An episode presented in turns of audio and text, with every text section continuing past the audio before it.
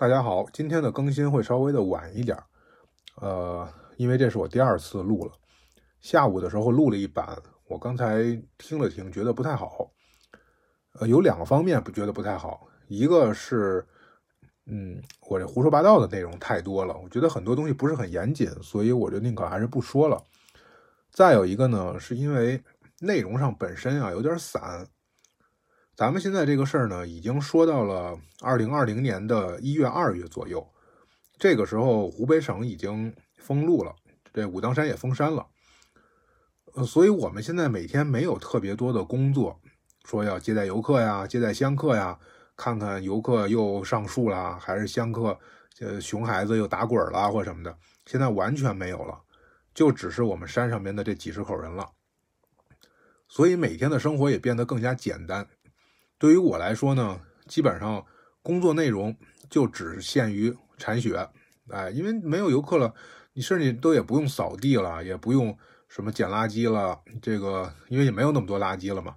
另外封山了，底下东西运不上来，你也不用去扛物资了，也不用帮道长值电了。呃，现在道长多得很，大部分都闲着，所以呢，现在生活就变得很简单，每天有大量的时间啊，就是大家在一块聊天嗯，打游戏，或者是到山里边去呃逛荡逛荡，这个这个到处去转一转。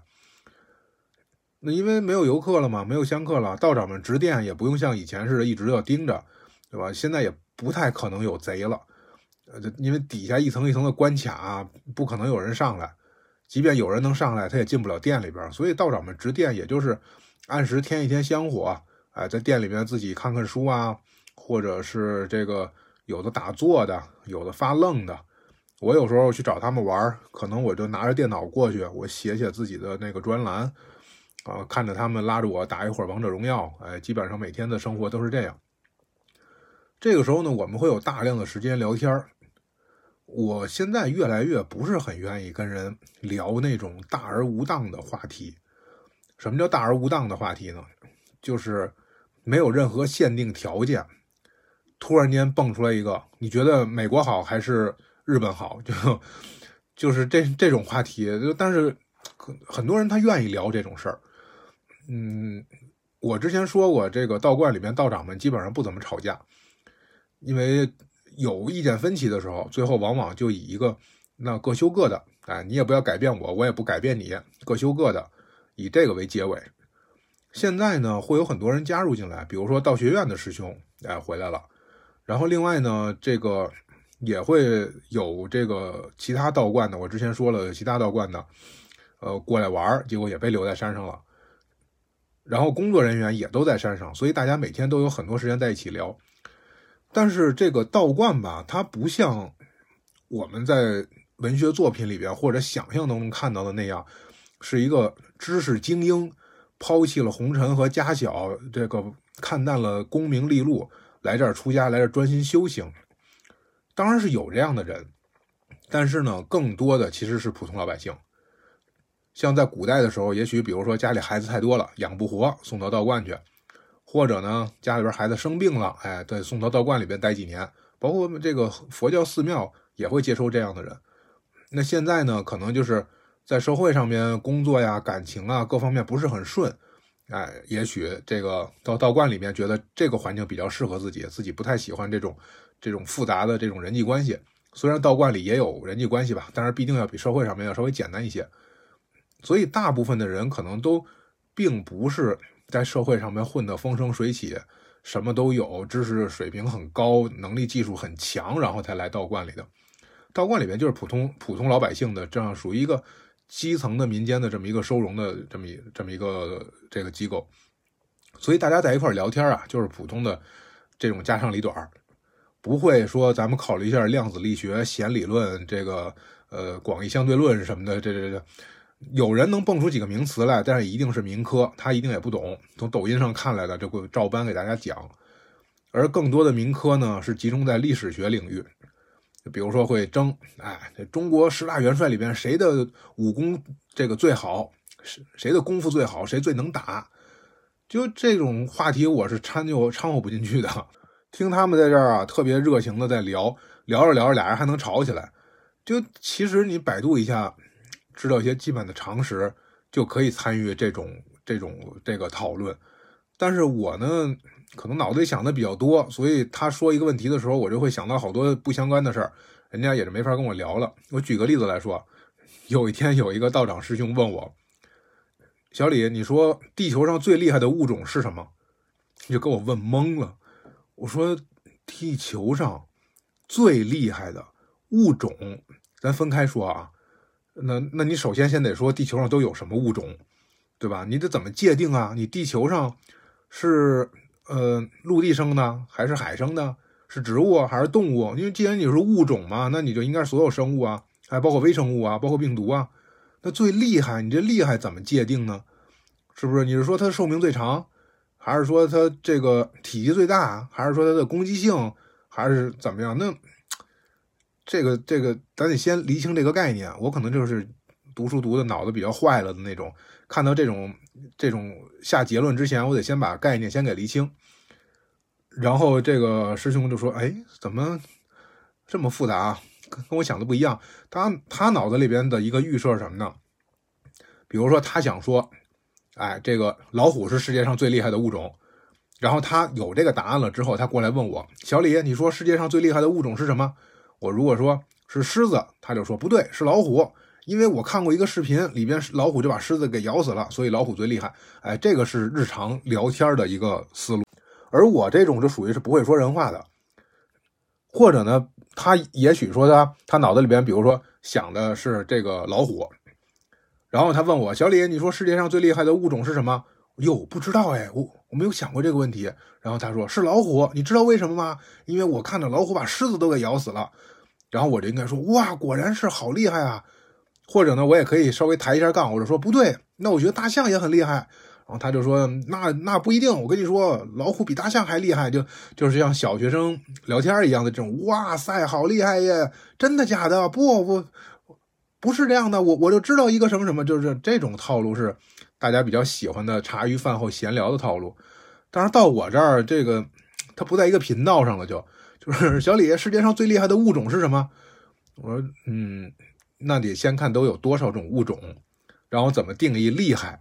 然后师兄说：“嗯，这不对啊，这。”然后他就开始反驳我这个观点。但是总之就是要找找杠来抬，你知道吧？就是说必须得抬抬个杠。其实不在乎说聊的是什么，要在乎的是我们这个双方激烈的这种交流交流的过程。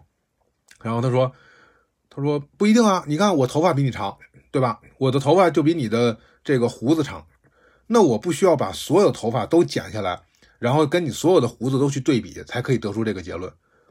我只需要直观的一看，我就知道了。所以呢，世界上到底有多少个物种并不重要，你就说谁最厉害就行了。我说你要是比头发和胡子的话，那我觉得咱统计学学的不好啊，实话实说。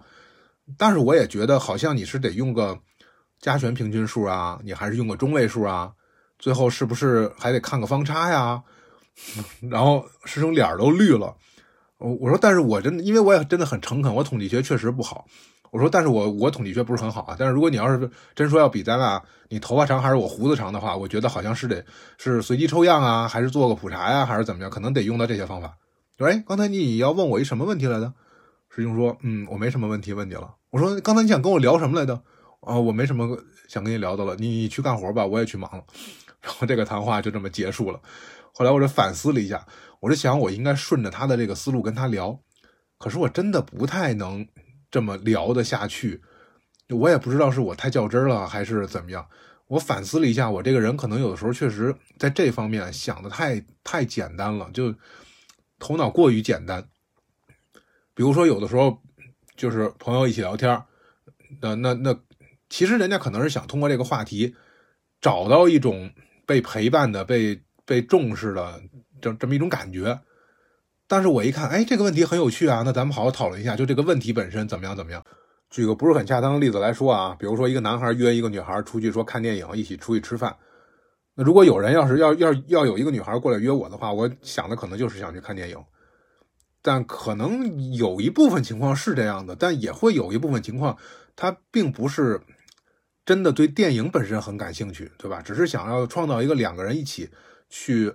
一起做一件事情，或者一起去欣赏一个电影的这样一种机会。当然，我可能想的就比较简单了。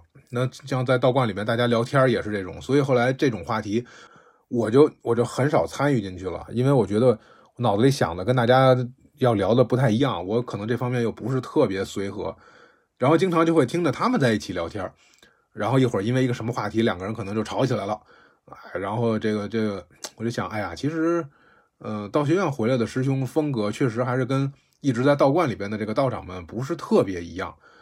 因为道观里面的道长们吧，说白了，普遍文化水平，就是说这种我们这种打引号的文化水平啊，并不是很高。他们有很很高的智慧，能够处理很多的生活里面的问题。但是你要说实打实的让他认字儿啊、背书啊、记多少个名词啊，去给人一套一套的讲啊，这个东西并不是每个人都擅长。很多人他理解了，但是他就觉得没有必要去去说这些东西了。可是道学院不一样啊，道学院它是系统学习，它不仅要学道教相关东西，它也得学中国近现代史，那就是党史了。然后他也得学这个相关的思政类的课程。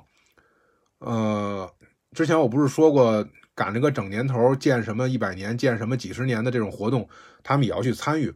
所以呢，他们会更多的会去接触一些道教以外的东西，这样他在分析问题，他再去。讲什么东西的时候，他就可以引用更多的材料。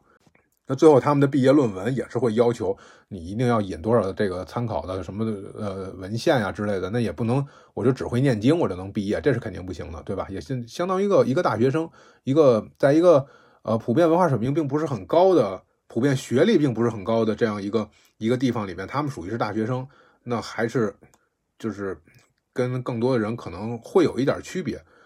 另外呢，说到道学院呢，再多说两句啊。这个我没有考证过，但是我听过好好多人跟我说，道学院的学习，就是道学院的老师，他并不都是道长，甚至可以说大部分都不是。他会从这个周围的一些高校里面会去聘一些老师，特别是讲历史啊、语文啊这些课程的。那你要讲道教经典，那可能是得这个道长们或者是宗教学相关的人来讲。但是公共课，好像也有英语，我记得他们说也有英语，学的是新概念吧？呃，以以前是这样，现在不知道。然后会有这个大学语文课、大学历史课相关的这些课程。那地方高校来的老师，他基本上没有道教的这个宗教信仰，而且地方高校老师在地方上，在高校里讲课，你是不许涉及宗教的，对吧？这是这是国家规定的。所以有些老师呢会带着知识过来，但是他跟道长们并不共享这个信仰的背景，这会造成一个什么挺尴尬的局面呢？就是老师们可能不太承认、不太相信道长们的这个这个道教的信仰，然后就总觉得说这是我们历史上发挥过很重要的作用的宗教，但是我们现在应该呃应该这个与时俱进，我们应该怎么样？其实道长们也很委屈，道长们说。道士是最与时俱进的。那中国古代天文学、化学、医学，这这很多领域全都是这个道士冲在最前面的，对吧？虽然他是因为炼丹，他是因为观星象，所以他是因为所谓的这种封建迷信或者是糟粕东西，但是在那个时候他就是最先进的呀，他就是确实启迪了中国这个传统的这些近代科学。然后现在就会觉得，只要一提到道士，就是掐诀、画符、算卦、抓鬼。或者是封建迷信、看风水的这些，那所以老师们就会想的是，我要把现代知识教给你们，要让你们抛弃你们的这些传统的这个封建迷信。到时候最后，据说还真的有去道学院进修的道长，最后就退学回家还俗了。那当然，人家道观就很不高兴，说：“你看我送一个人过去，过去这个进修，怎么最后道法没见着学着什么，然后结果跑了还俗了，回家结婚打工去了。”这是怎么回事所以呢，也会有这种。当然，这些我都是听说，我没有就说知道具体谁这人我认识，他还俗了。只是大家互相之间说以前有过或者什么什么的，所以对我也是一个一个启发。我一直还想我有没有机会去道学院去系统的学习，后来觉得可能我对于道学院的想象就跟大家对于道观的想象一样，就觉得到了这儿就成仙成了一半了，啊，到了这儿了就已经。这个远离尘世，人间的烦恼已经去除了百分之九十了。我和幸福生活之间只差一个武当山义工经历了等等这些，其实并不是这样。我现在越来越呃少接触游客和香客，而更多的接触道长之后，那可能他们身上的这个光环慢慢褪去了，让我看到的都是特别普通的人，他怎么在一个有信仰的这个背景下，在这样一个宗教的环境内，那他叫神职人员，但他其实就是普通的一个老百姓。那那那那这些最普通的老百姓是怎么几千年来把这些东西传承下来？怎么对社会产生了积极的作用的？其实这样会显得更伟大一些，而不是说道观里都是神仙，他们随便挥一挥手指，他就可以改变多少人的命运，所以他做了很多好事。那这这当然我们会感叹他的这个这个神迹，对吧？可是当你发现其实他不是神仙，他就是普通的人。呃，他也不不不可能挥一挥手指就能改变整个苍生的命运，他们也需要非常努力的去做很多事情，去自己的修行，去探索，去帮助别人，哎，然后最后产生了一个很很大的一个很好的一个效果。那这样我觉得其实更伟大。这我就正好想到什么呢？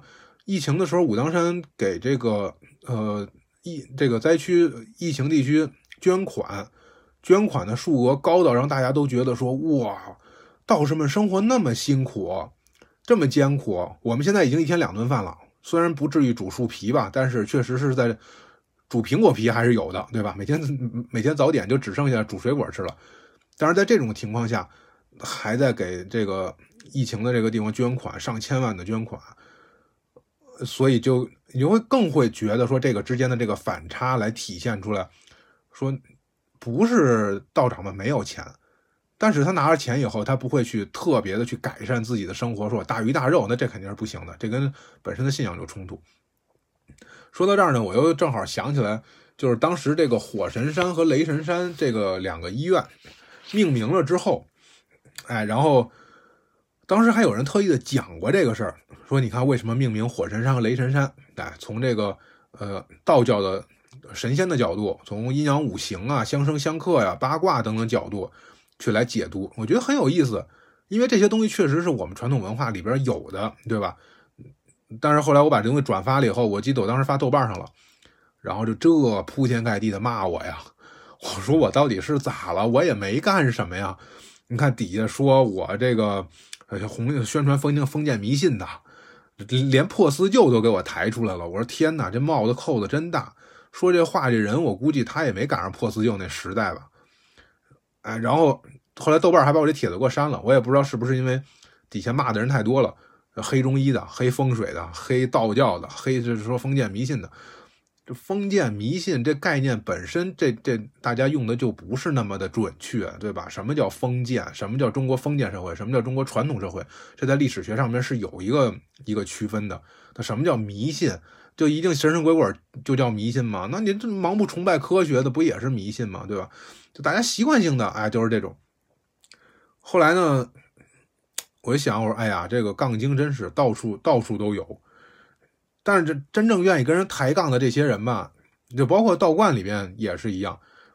其实无非也就是他过分的相信一切，又过分的怀疑一切。呃，相信跟自己有关的一切，怀疑跟别人 别人有关的一切。别人说的就都会都会杠，自己说的就是唯一的正确的。我想起来有一天。这个我在道观里边联系我一个湖北的战友，他说他在宜昌，想宜昌，哎，宜昌这个地儿我还真没去过，他在哪儿啊？我就问了一下我室友，因为室友都是湖北人，我说宜昌在哪儿？一个室友告诉我在这个十堰的西南，一个告诉我在十堰的正东。我说这差的忒多了吧？你要一个西南，一个西，一个西北，起码还都是西边，一个西南，一个正东，你们俩这是怎么怎么出来的这个？我而且每个人都有手机，我说那打开手机百度查一下。后来我发现什么呢？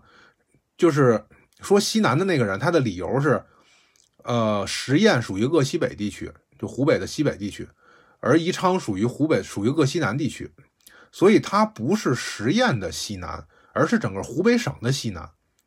而说正东方向那个人呢，是因为他有一次去这个宜昌，他是从。哪个地方去往东边走到的宜昌，所以他就认为是正东。那我看地图的时候，以我为坐标，我发现宜昌在我的正南方向。他们俩说的其实都不对，所以就回过来还说刚才那个，就是大家都会觉得从我以我为中心就一定是对的，而且特别理直气壮的，那对着地图都都敢说这，那要不然就是地图画错了。我记得他就是这样，因为我那一次是往这方向走的，或者说整个地图上面是这样，我不管我在哪儿，反正地图上是这么画的，那他就应该是，其实都是以自己为中心，然后去怀疑别人说的一切。然后还认为别人是不宽容的，还认为别人影响我言论自由了啊！别人这个这个对我说话态度不好了，自己可能也骂上街了，骂不过了，回头就给人举报了，然后把帖子删了。我那回那帖子我是真是没跟人抬杠，我在豆瓣上边的个人简介里边有一句就是不抬杠您都对，所以我在网上几乎不跟人抬杠，因为很多东西我也拿不准，我跟人吵了半天，最后发现自己错了，你说多丢人？哎，但是网上总会有这种，所以那回删帖应该不是因为我跟人抬杠被举报。但是肯定是被举报了，不然的话也不会人家删。我就想，哎呀，真是国难当头，你还有功夫去举报这个事儿去，也真是不不太能理解这个事儿。这个话题呢，我就不展开说了，因为我上一版录的时候，就因为这个话题 展开说的太多，让我自己觉得好像我心里边还是有点怨气的，所以也没这个必要，因为你也不可能改变这个现状。再有一个，其实往往我觉得抬杠的和被抬杠的都在一个群里边，然后这个。下回话题一转，可能身份就变了。嗯，只是让我觉得说，网络世界很危险，现实世界也很危险。因为网络世界你不知道那个人会用什么恶毒的语言骂你，现实世界呢，你觉得见着活生生的人了，但是这个笑呵呵的人有可能就是昨天在网上骂你那个。所以关于这一块我就不展开继续说了。咱还是说道观的生活吧。道观现在呢还处于一个很冷的状态，它冷到什么程度啊？之前我一直老说道观里很冷很冷，已经说了很多事儿了，对吧？包括说这个农夫山泉拧开拧开盖子放在桌子上，太阳地儿底下瞬间冻上冰，包括屋子里边苹果搁被窝里都能冻住，哎。然后这些肉眼可见的，但是真正作用到身上，它有多冷呢？我这点我也啰嗦两句啊。虽然现在冬天马上要过去了，但是如果能听到这一块的朋友们，我希望大家还是稍微注意一点，就是说。我自己亲身体验过的这个冷到没知觉是一种什么样的感觉？如果大家有以后很不幸有过类似的遭遇的话，一定要注意，千万不能大意了。这个地方敲黑板划重点啊！其实事情非常小，就是有一天啊，上网课的时候，我跟着一起去上网课，手里边你要捧着那个经书，你要看呀，对吧？一边看一边跟着读，跪在那儿。然后呢，我就没有戴手套。因为总觉得你戴着手套去翻经书，对经书不是很礼貌，就好像我们跟人握手，你戴着手套也不行，你敬礼你也得把手套摘下来，对吧？所以捧着经书的时候，我就把手套摘下来了。而且这个时候呢，已经过了大寒了，已经立春了。这个时候，那相对来说就应该不会特别冷，感觉春天已经来了。呃，往清微宫那方向走，往下走一点的话，你能看见草已经开始冒那个绿尖了。虽然上面还有雪，但是呢，觉得春天已经来了，就很大意。然后我在那儿读那个经书，读完以后下了晚课，把经书放到套子里边，来夹着回宿舍。我就一直觉得我的手的小拇指就特别凉，开始觉得特别冻手。大家开始如果在冬天不戴手套，觉得手很凉，手搓一搓会觉得很冷，甚至有时候会把手给冻破了，冻得很疼。我当时就觉得我手呢很凉，后来慢慢就没有知觉了。也就没太去管它，但是我就发现它不光是没有知觉了，而且不光不觉得冷了，而且完全动不了了。就是我拿另外一个手去揉它、去搓它、去动它，就好像不是我的手一样，就好像是这个你袖子上边随便挂了一个什么小事物，你去揉搓它的感觉一样。我就觉得，哎呀，这好像不太好，因为我的身上受过很多的伤，我左边我左小臂至少骨折过两次。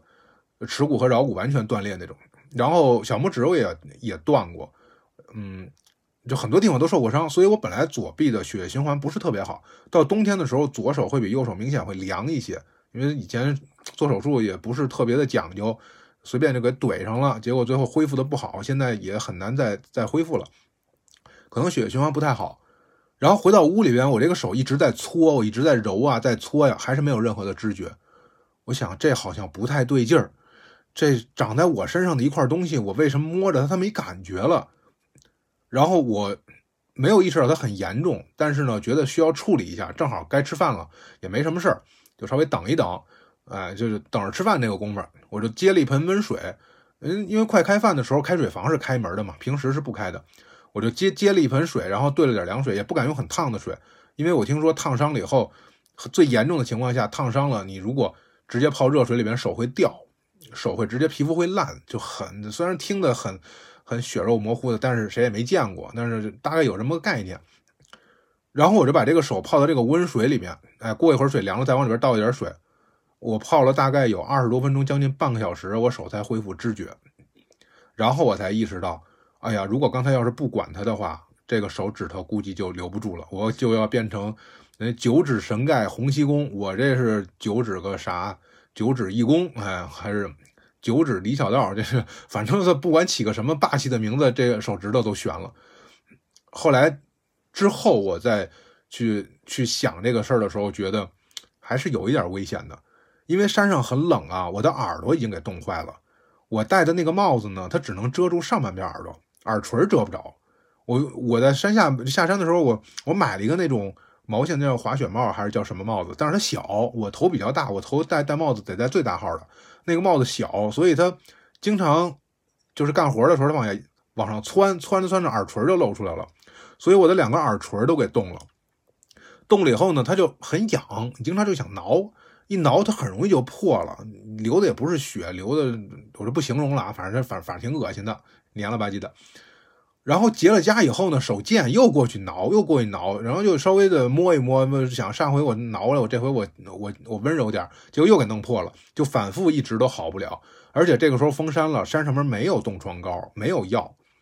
我当兵的时候呢，有过类似的这情况，没有这么严重，但是我两个手的手背裂口子，因为那个时候当兵的时候，每天还要刷碗啊，还要干活啊。然后也没有时间说每天保养手，而且我的手，很多朋友说我手长得长得好看，但是我真的是在大家说了之后，我才意识到，我前二十多年我一直很虐待这个身上的这个各种各种零件手的话都是干粗活干累活磨出茧子来也都不是很在乎。当兵的时候在地上爬，然后这个匍匐，手愣给蹭破了，最后伤口愈合不了，因为天天都在地上爬，然后手背上裂了好多口子。我说这些的核心就是要引出来，在这种情况下，红霉素软膏是管用的。我到现在这个医学我还没有学到这一块啊，但是从我生活经验上来说，红霉素软膏是管用的，它可以治轻度的烫伤和冻伤，它不仅可以消炎。所以这个时候我带了一管红霉素，因为之前有过这个经历以后，我到哪儿都会带着红霉素、碘酒这种外用的东西。呃，之前把手划了的时候，但不就说了吗？把用了。用云南白药啊，用创可贴，这我内服的药我很少带，但是外用的药我一般都会带着。所以我拿红霉素软膏抹耳朵，抹了大概一周才好。但这个是可见的，它开始流脓了或者流血了，你能知道，哎呦，这儿有个伤口，我得重视。但是手动的这一回，我之前从来没有经历过。我在武当山的这个一个冬天，可能是我三十多年来最冷的一个冬天。以前当兵的时候，冬天也很冷，夜里给我冻醒了。白天出去训练去，那冻的都都都不行。但是没有武当山冷，因为毕竟它有暖气。晚上二十多个年轻小伙子挤在一块睡觉，还挺暖和的。而且它还有暖气。但是武当山这没有暖气，而且有海拔，然后又是这么大的风雪，而且又是天天吃素，所以在山上的这一个冬天，真是我长三十多年以来经历的最冷的一个冬天了。那我也。内蒙古大草原啊，山西煤矿啊，这是云南的雨林啊，也去过很多地方了，生活的地方。但是武当山这段经历真是独一无二的，跟任何地方都不一样。当然，我没去过东北生活，有可能东北的朋友们会觉得这有啥呀？这俺们那嘎达都是吧？这冬天都这样，那就不知道了。反正对我个人来说，所以说这个呢，就是。想跟大家说，如果你们以后真的很不幸有过类似的经历，冬天如果要是冻着了，觉得就是觉得冻得很疼，就很严重了。但是如果冻得没知觉了，可能更严重。等我以后医学学到这一块的时候，再给大家从医医理上面、从病理上面再来再来讲啊。现在只是纯粹的生活经验分享。因为现在每天啊，其实呃恢复了上早晚课了，中间停了一段时间，后来呢变成了戴着口罩上早晚课。然后觉得这不合适吧？念经戴着口罩念，好像不老合适的。最后这念经的把口罩摘了，然后我们跪在后边听经的可以戴着口罩。说那管啥用啊？那如果有一个有感染的，都在这个店里边，谁也跑不了。哎，但是反正上边是上边是这么要求的，对吧？那上回我说了，道长们聚众打陀螺、打叠罗，被公安系统的无人机看到了，不是还差点上来抓人吗？如果我们在山上边待了这么长时间了，没有人感染，物理上边与世隔绝了，那不行，这是他是这么规定的。那就好吧，那那那那就这个那听从国家的安排吧。然后呢，理论上说呀，不让我们到处乱窜去。但是在山上面就那么大点地儿，对吧？山上的地方比平原上地方还小，它垂直距离加起来，每个人能活动的空间特别小。你说不让人到处乱跑，天天跟屋里待着，不都得憋疯了啊？守着八百里的武当山不让出门，每天外边的那个景色是呃下大雪风雪的景色，还是这个这个云海是吧？还是说各种奇怪的各种动物？能看什么野猪啊，什么的这个野羚羊啊，什么？应该不是羚羊吧，野羊吧，就是，然后各种这个，呃，很珍贵的中草药材，你真不趁着这会儿出去，你等着全是游客的时候，你怎么出去啊？对吧？现在你想看乌鸦，看的都比平时看得清楚，因为没游客了，满山遍野的都是乌鸦，而且以前看乌鸦你得抬着头看，现在看乌鸦你低着头看，因为山太高了，看着鸟飞啊，全都是能看鸟的后背。我有一天突然间意识到这一点，我说，哎，这个视角还挺奇特的。以前看小鸟飞，全都是在天上飞，还不敢看太多，怕张着嘴看啊，有个鸟过去了，就是吧唧掉一块鸟屎下来掉脸上了，还觉得挺晦气。现在是低头看，哎，你们低头，你们看那那那有一个那乌鸦，那有个啄木鸟，哎，就这个视角还是挺挺有意思的。所以大家呢闲不住，你平时肯定得出来锻炼，因为这个日常的练武啊，包括跑步啊、走路啊。包括这个巡山啊，就是道长生活的一部分，就好像相当于你你现在，如果你每天习惯了一天吃三顿饭，然后最后强迫着让你不许吃早点，你就会觉得又不健康，而且我又饿得慌，是吧？你所以习惯了这样的，你觉得是很健康、很养生的方式。那这个时候我跟着大家到处转呢，就是最主要的是去清微宫。清微宫我之前提过一句，但是没有仔细说，这回咱们说说清微宫还有各个山洞的这些事儿。因为这个时候每天实在是闲的没事儿干，那铲雪你也不用天天铲，它也不是天天下呀。大多数的时候，天气好的时候，有时候就直接出去晒太阳。清微宫呢是在这个金顶往下走，但是我估计大家可能没有太多人去过，因为它不是旅游景点儿，就是从金顶要过那么几个看着不像路的路，哎，都可能是看着像是像是一块这个。一个悬崖，一个绝壁，你走到那儿了，发现旁边还有条路，拐过去，拐来拐去，就发现，哎，怎么拐上另一条路了？那好多人不认识，他也不敢再往下走了。而且也确实啊，你如果走到清微宫，你还得再走回来。它不像说你走到你走到南岩了，哎，然后你从南岩你可以直接坐车走，是吧？或者你走到琼台了，琼台中观，你从琼台中观你有选择好几条路是怎么走？你走到清微宫啊，基本上没得选择。清微宫有一条土路，再往下走，走到里边那叫什么豆腐沟还是叫什么的一个村子，住了几户人家，就已经非常的大山深处了。你如果从金顶下来，从金顶山后往清微宫走，那大概可能至少要走个四十分钟左右吧。如果要一边走一边玩，甚至走一个小时都有可能。走到清微宫之后，到处转着看看，先不说你能不能找得着路，你能找得着路的情况下，走到那个下边那个村子。还得走差差不多一个小时，你想从那个村子直接走出武当山去也是可以的。那边修了一条路，但是现在呢可能还没开放。它叫上山的南路啊，还是叫什么路？我到山里边我就分不清东南西北了。那边其实景色也不错，也有吊桥啊，也有这个奇形怪状大石头啊，也盖的小亭子呀，还能看见小瀑布啊什么的。这溪水潺潺潺的，还很美。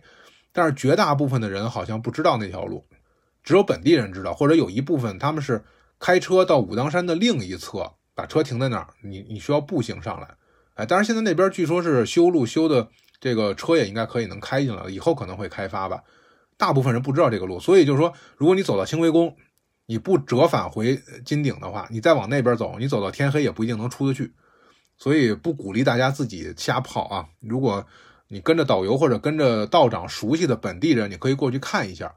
因为清微宫那个地方吧，它确实是房屋啊，包括人员呀、景景色呀各方面的跟金顶不太一样，它的规模很小。以前清微宫的规格很高，你看它叫宫，对吧？武当山叫宫的有九个，那金顶叫太和宫，这个紫霄宫，大家很多做义工或者去，包括拍那个《倚天屠龙记》，都是在紫霄宫。然后你看，像琼台中观那么重要的一个位置，上下索道的口旁边有商业街，它叫观。宫下边才是观，观比这个宫要低一级。可是清微宫它能叫宫，那它的规模不会比太和宫和紫霄宫小。大家去过紫霄宫的就知道紫霄宫有多大了，对吧？太和宫虽然说在山峰上，它是垂直这个建的，但它总体规模其实也也不小。清微宫据说比太和宫还要大。现在去清微宫的话，能看到，哎，走一百米，看到这儿一大石柱子，又往前走个几十米，这儿有一个铜香炉，再往前走。走个二百米，这边有曾经的大殿的那个基座，或者是很多房屋的，这儿有半面墙，那儿有一个什么石墩子什么的，陆陆续续附近有特别大的一片地。当然现在只剩下这些残垣断壁了，连残垣断壁可能都算不上，都就是五龙宫可能是它需要修缮，你能看到那个建筑规模。但是清微宫呢，就属于一片荒地，荒地里边有一些石头的遗迹，大概就是这么个意思。现在清微宫呢，我们去那儿一个主要几件事情，一个是清微宫是呃它的供奉的主神是玉皇大帝，其他每个殿里边都会有玉皇大帝，呃金顶也有，金顶的这个黄金堂里面它供了好多神仙，甚至连这个药王也有，哎土地也有，财神什么玉皇的玉皇三清四御这些好多好多神仙，但是清微宫里边的主神是玉皇大帝，所以在这个腊月。呃，玉皇大帝要下界来巡视的这个时候，这段期间吧，加上到后来他又回天上，然后这个玉皇诞这这段时间，都是要到清微宫去给玉皇大帝去烧香，去去。呃，据说这个时候，呃，当值的神仙对吧？玉皇大帝的圣诞，你去求玉皇大帝事情，那肯定就会比较灵一些。当然，可能本地特别熟的人才会去，大部分的人也不会去这儿给玉皇大帝烧香。这个清微宫现在大概只有一个很小的一个院儿。呃，一进的院子就是一个小小四合院的样子，然后左右两边呢会是道长们住的，那道长人数也不多。他外边有一大片菜地，我之前说了，我们上那儿去，呃，摘菜，我第一次见到了长在地里的包菜。哎，他那儿呢，因为人少，菜地多，所以偶尔还会有野猪跑过来，野猪跑过来偷菜吃。啊，当然他那边不光有人种的菜，也有很多野生的，比如野生山药啊、野生黄精啊、野生的这些。那这时候就看人和野猪谁谁发现的快了。往往呢是我们这边，比如说，哎，今天我我不用上班啊，然后我过去，呃，遛弯的时候看见了，哎，这棵树上面缠着藤蔓开的花，这是山药的花。顺着这个藤蔓往下找，发现啊，那那个底下应该是底地底下是有一窝山药，山药是它那个植物的根嘛。然后等我过两天我又有空了，我拿这个。工具过来刨的时候，发现这儿这个坑已经被刨开了。那不会有别人啊，山上就这么几个人，谁挖了一窝山药回去，别人都能看得见。那就不是人干的，就是不，这不是骂人啊，这不是说诅咒别人啊，说啊不是人，那确实不是人，是野猪干的。野猪呢，它也它有觅食的这个能力啊，它那猪鼻子一拱，拱一大坑，然后把山药吃了，哎，挺好，挺滋补，吃完了跑了。当然，野猪也怕人，但是呢，是可以能在山里边能够见到的。晚上，一般游客都走了之后，再加上现在这种根本就没有游客的情况下，能见到野猪啊、什么野羊啊这些，我没见过。但是他们有的说晚上出去，今天就见到了一个什么，然后这个，包括夏天见到蛇呀什么的这些。所以野猪跟人也会抢这吃的，那人也就是呃看着合适的就得赶紧把它给挖走。哎，到清微宫也会有这种，清微宫附近呢有很多的山地。有时候看着，哎，这棵树不错，砍回去。我我不太知道这种行为 是不是合法啊？这个，呃，咱们就不展开说了。因为其实山里边的老百姓靠山吃山，对吧？所以山里边有什么，人家关键他也出不来，他想要点什么东西，只能从山里面找。但现在可能会有相关的规定，有些东西你你不能破坏，你不能碰，或者你怎么样，具体的咱不是很了解，所以。这一块我也就不不展开说了，但是总之大家巡山的时候也都是带着一定的目的，在他们眼睛里边，这个山到处都是宝藏，在我眼睛里边就是草和树，没有别的东西。这让我想起来，就是以前跟一个学做做人类学的一个很踏实的一个一个一个学者，他就我们正好做田野调查的时候，在云南碰上了，然后他就说，他说你带多少东西来，就能带多少东西走。我说啥意思？他说你带多少理论和知识进来，你才能够带多少你需要的材料走。不然的话，人家东西摆在你眼前了，你也不知道，因为你没有这个知识储备。那我到武当山就特别感觉到这一点。后来我去，就之前我去云南西双版纳，我也特别感觉到这一点，就是你进到雨林当中去之后，什么植物都有。有些人就是外边的大老板，直接开着车过来收。比如说有一种叫金线莲的东西，据说是做抗癌药非常关键的一个重要成分，而且在中国大概只有两个地方能够产这种草，一个是西双版纳，一个是台湾。它要求必须是原始的热带雨林里面，不能有任何的人为的痕迹的地方才能长这个东西，特别的纯的一种草。而有这种草的附近，往往会有很毒的蛇。他们是相伴相生的，一旦你这个地方有人为的，我种茶叶了，种橡胶了，或者我经常有有人来了，这个草就不长了。当然，现在好像据说是在大棚里边也开始开发出来这种人工培植的这种技术。嗯，当时好像我看过介绍说，一亩这个的能够创造的价值是几十万吧，大概。当然，它的技术要求也会非常的高了，对于温度、湿度控制的会会技术含量会非常高。野生的这种放在我面前，我真的就觉得就是一捆野草，一点都不认识，你完全不知道是什么，没有任何知识储备啊。包括灵芝，对吧？那树旁边长的全是大个灵芝，咱也不知道那玩意儿是不是灵芝，能不能吃？那要能吃的话，那玩意儿大的跟脸盆似的，拿回来掰着沏水喝。当然，灵芝本身没有那么神奇啊，千年灵芝能够救人命什么的，那很多是渲染出来的。那灵芝本身确实是一个提高抵抗力的一味中药材，可是我不认识啊。所以我就没法把它带走啊，因为有些人确实是有把这个灵芝给采了拿回去了，它种不活。这种东西野生的药材很多都种不活，拿回去你如果处理不当的话，或者发霉了，或者这东西就拿回去种，或者说死了，或者是是怎么样的，对吧？这个《飞狐外传》里边写程灵素他们这个药王庄毒手药王专门种七星海棠，一个一个剧毒的这么一款东西。但是毒手药王的弟子全都种不活，都没跟师傅学会这一手，只有程灵素最后学会了，就证明这很多就就是很多药材啊，它确实是这样。当然这个是金庸先生自己自己编出来的吧，但是他也侧面说明，确实很多药材你不认识，放到你这儿就是野草，拿回去之后处理不了，最后就长虫子了，这玩意儿还挺头疼的一件事，然后就给扔了，多可惜。到武当山里面也是，武当山遍地都是中药材，跟他们一块去就是这个东西，这个东西叫桑白皮。哎，剥下来以后就是药材，那个东西叫黄柏，嗯，黄的拿回去沏水喝，清肝火。这个东西叫黄精，啊，黄精，黄精好像是补补气血的吧？我还没学到中药呢，我不是很很了解。但是黄精确实卖的挺贵的，而但他那还都是野生黄精啊，他不是自己种的。然后我后来跟着两个懂中医、懂中药的两个道长去山里面去采药，他们走特别远，到最后后来我们去半路上去接他们，因为带的东西比较多。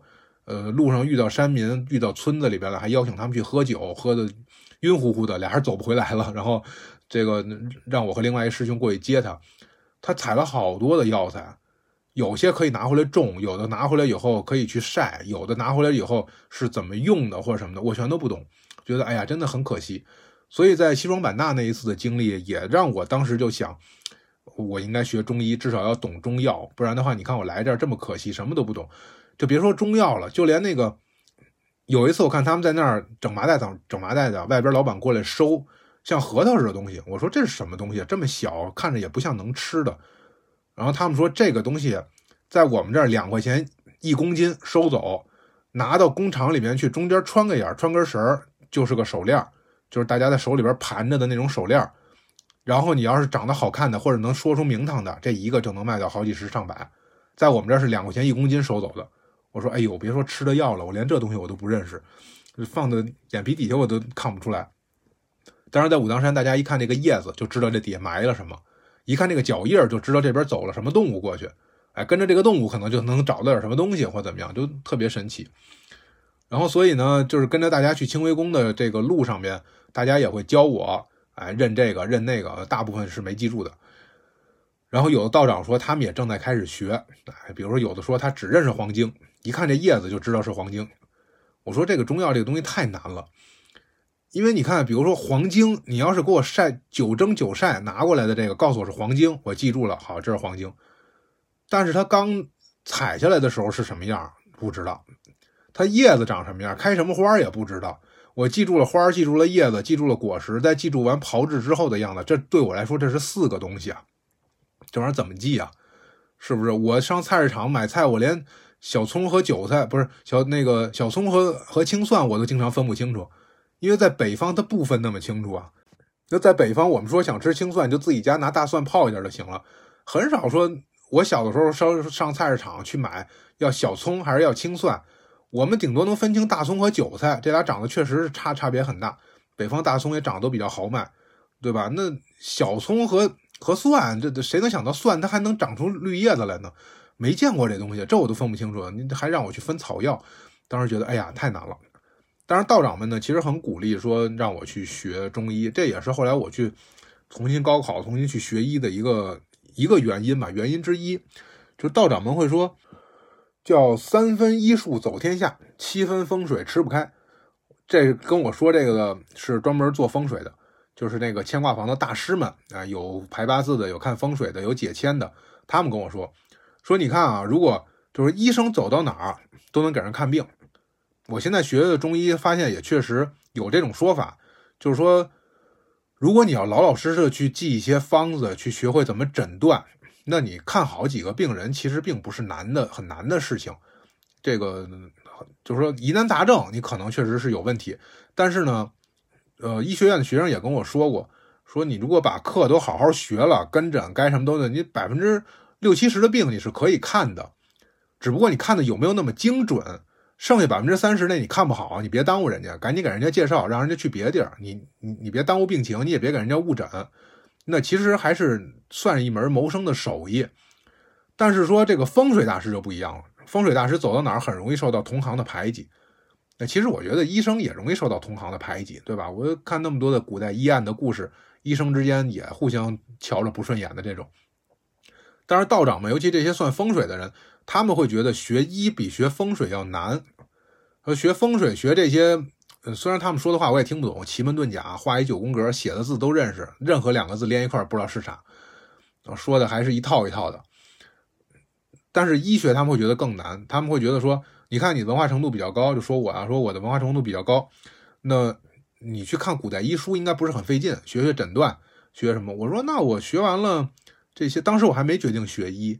我说，你看我学完了，我也不能出诊，我也不能看病。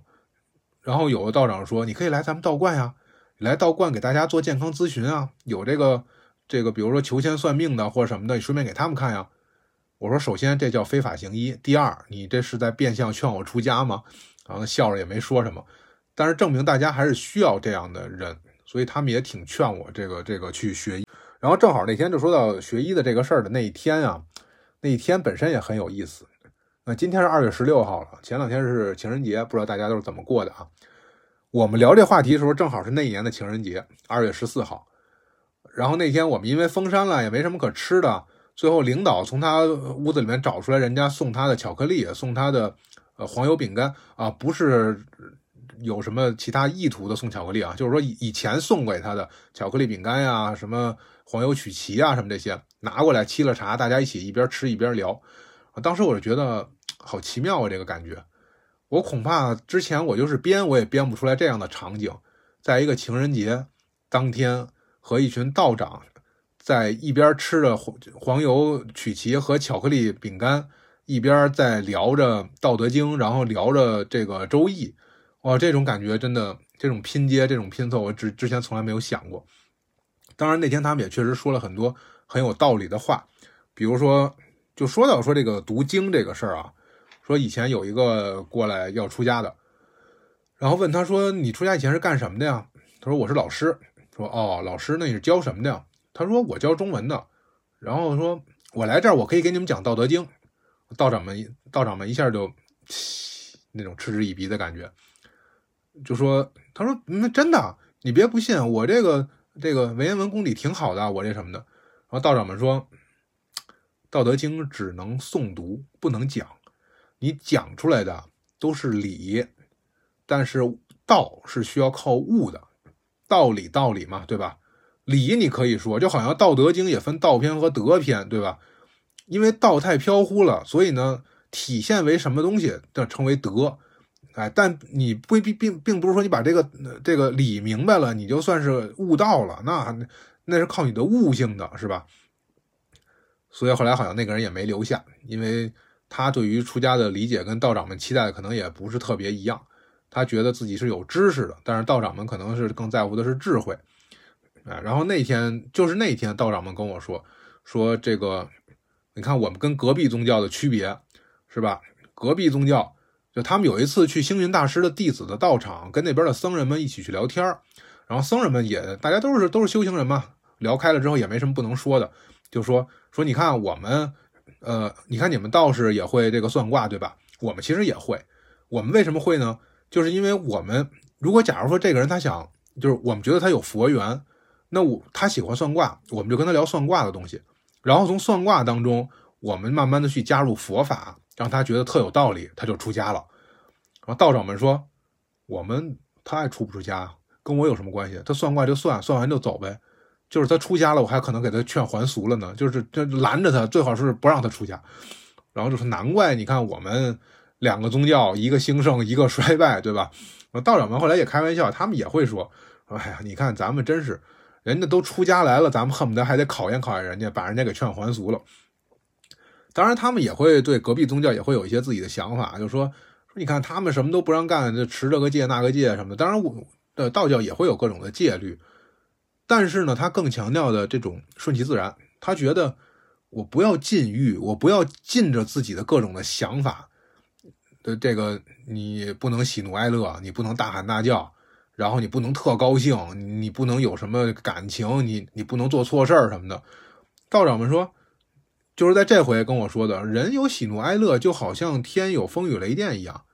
你能把天上风雨雷电你给禁止了吗？那你禁不住，对吧？那你禁不了风雨雷电，你干嘛要禁止人有喜怒哀乐呢？他有这，他很很正常，顺其自然，不轻生，不怕死，这就是一种修道的状态啊。是不是修道状态？我不是很确定啊。最后这句话是我加的，但是不轻生不怕死这个话确实是道长说的，我特意把它记下来了，记了一个道长语录。每天记两句，觉得还是很受启发的。然后呢，我说我说那要照你们这么说的话，那就顺其自然，什么都不干了。那个时候没有“躺平”这个词，二零二零年的时候没有“躺平”这个词，我感觉，嗯，反正至少道观里边没有，或者是我还没接受这个概念，所以我也没说躺平之类的事情。但是大概是这意思，就是说那你既然这。做好也一样，做坏也也也一样，那就顺其自然的，那就什么都不干喽。道长说：“那肯定也不行啊，对吧？该做的还是要做到的，只不过呢，就是不要妄为，不要苛求，顺其自然。”我又想起来那天我们铲雪的时候，一出门铲了两锹铁锹把断了，然后领导说：“哎，今天这是今天这日子不适宜干活，走走走，不干了。”我说：“这真的就挺顺其自然的。”就是无所谓，这活反正我今天干不干的，我也不耽误什么别的什么事儿，对吧？你要说底下有游客上来等着上山的，这路我得给他给清扫干净了，别摔着人家。那本来今天上面就咱们这么几个人干活，也是为了打发时间。那铁锹把断了，那我就不干了。我那我下盘棋不也打发时间吗？对不对？我看会儿电视不也打发时间吗？所以觉得这可能就是一种顺其自然的状态。啊，清微宫的事儿其实还没说完，就刚才又打岔岔过来了。呃，清微宫那边有一个有一个传说，就是说，当时因为那边这个非常的兴盛，但是因为一些事情，这个事情我没有考证过，所以我就不我就不传播了。总之是因为一些不太好的事情，所以得罪了朝廷，导致朝廷过去连拆房带杀人，然后就把那边整个给给给平灭了，相当于。所以从此以后，那个地方都没有再起来，也挺可惜的。但是具体细节，民间传言很多，嗯，有些也不是很礼貌或者是很正面的。所以，呃，我就不瞎说这些东西了。只是说，它曾经是一个很兴旺的地方。如果大家有机会，真的有缘分吧，也别硬硬碰，说非要去看。有这个缘分的话，可以走到那儿了，知道那是清微宫，哎，过去给玉皇大帝去磕个头。我觉得这就是你的缘分。你要没走到那儿，你也别非得打听哪儿啊，回头你到时候走到哪儿迷路了，到时候还得去过去救你去。这不是危言耸听啊，以前有过，以前真的有过一个义工，那义工大家也都特别喜欢他，结果他白天道长给随手指了条路，哎，这事我好像说过，但是我再说一遍吧，因为涉及到安全问题。道长给指了条路，说那边有一条路可以上山顶，结果他特高兴，他自己去了，结果一下山，他因为他没有路啊，他从这个树林当中穿过去的，一下就方向就反了，然后走到夜里，他山上七十多个人打着手电找了他一夜才给他找回来。那要是没找回来的话，他估计走不出去，因为那八百里的大山，你怎么那么好容易走出去啊？你关键你没有水，你没有吃的，你走两天你就绝望了，对吧？所以像这种什么山洞，山洞以后咱们还会再单说一个。我之前也拍过视频，像清微宫啊，像这些什么附近的这些呃，就是本地人才知道的这些景致，大家不要硬碰这个缘分。缘分这个东西吧，就很奇妙。我我再啰嗦两句啊。这个以下故事，呃，没有什么神神鬼鬼的东西，大家不用害怕，可以放心听啊。虽然说它会涉及到墓地的事情，但是，呃，不可怕，一点都不惊悚。因为大晚上的，我也不想说这些。我是有有一次跟他们去清微宫的时候，然后他们说，清微宫因为以前特别大，所以它不光有菜地，它不光有宫殿，它还有这个异地，就是就是这个公墓，得到的一些这个高人们啊什么的，很多就葬在这个附近了。那我作为一个人类学的学生，我对于这个墓葬还挺感兴趣的，想看看长什么样子。而且它确实那个石头垒的呀，我以前没有见过。然后从这个里边穿来穿去，过去看了看。然后也不怎么就那么巧，我们从里边穿过来的时候，又走到主路上面再往回走的时候，我发现我随身带的保温杯都没了。那个保温杯我在山上用了，到现在也用了三个月了吧，呃，特别结实。有一回直接从金顶上掉下去了，顺着台阶滚下去啊，不止一回，好几回，把漆都磕掉了好多，但是都没摔坏，特别结实，特别好。我到哪儿都随身带着，我我穿衣服口袋比较多，一般腿上或者是哪儿都有个口袋，随手就能插个杯子。那走热了喝口水，这还挺好的。结果那天走到那儿的时候，就再上来发现保温杯没了，然后他们说那怎么着，咱们这个下去帮你找找去。我说这是墓地吧。那不找了吧，我自己心里边我也含糊。我说可能我心想的是，可能是哪位道长看着觉得不错，给留下了呗。那就留在这儿吧，反正这也我也没出武当山，都放在这武当山上了，我干嘛非得找去，对吧？其实这个事儿你就两边想。你如果要是想说，哎呦，我这杯子，你瞧我今儿到墓地了，结果还把杯子丢了，这事儿怎么那么诡异？怎么什么什么的？我这杯子我没有了，我得多不方便，怎么着的？那你越想就越别扭。但是你就哄着自己高兴点儿，就是哎，你看今天我来这儿拜见各位高人们，结果我身上的东西还有能被高人们看上眼的，证明我这个眼光也可以，对吧？那大家对我还挺好，也没让我在那儿崴了脚磕了头的，就把我一杯子给留下了。那那肯定是他喜欢，他喜欢的话那就给他呗，是吧？就就别再计较这些事儿了。你回回头再回去找，心里边你也别扭，而且那个路也确实不太好走。哎，这么一想就觉得。那还挺好的，其实也没关系，回头下山我再买一个去呗。那所以所以所以从此以后我对保温杯就有一个执念了，就老觉得到哪还是得带个杯子。这个杯子说不定到时候被哪个高人看上了，哎，给人家的生活里面增添了一点乐趣呢。我自己生活里面也增添了一点这种新奇，就自自己哄着自己高兴吧。呃，还有一个关于木的事儿，但是这时间差不多了，而且现在也晚上，我也不说了，咱们下回再说吧。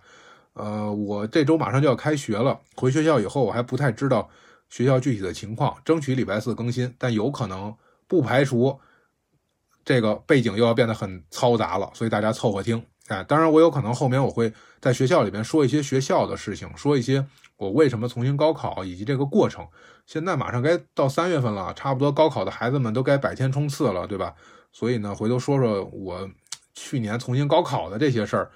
就我的这些糟心事儿说出来给大家开心一下，让大家也自己回忆一下曾经梦里边被数学和英语攻击的那些日子，我觉得可能也会挺有趣的。那咱们这一期就到这里吧。啊，我又忘了给自己什么打赏什么这些做广告了，那就就不说了吧。这个看缘分了。呃，这一期内容就到这里了。祝大家生活愉快，逍遥自在。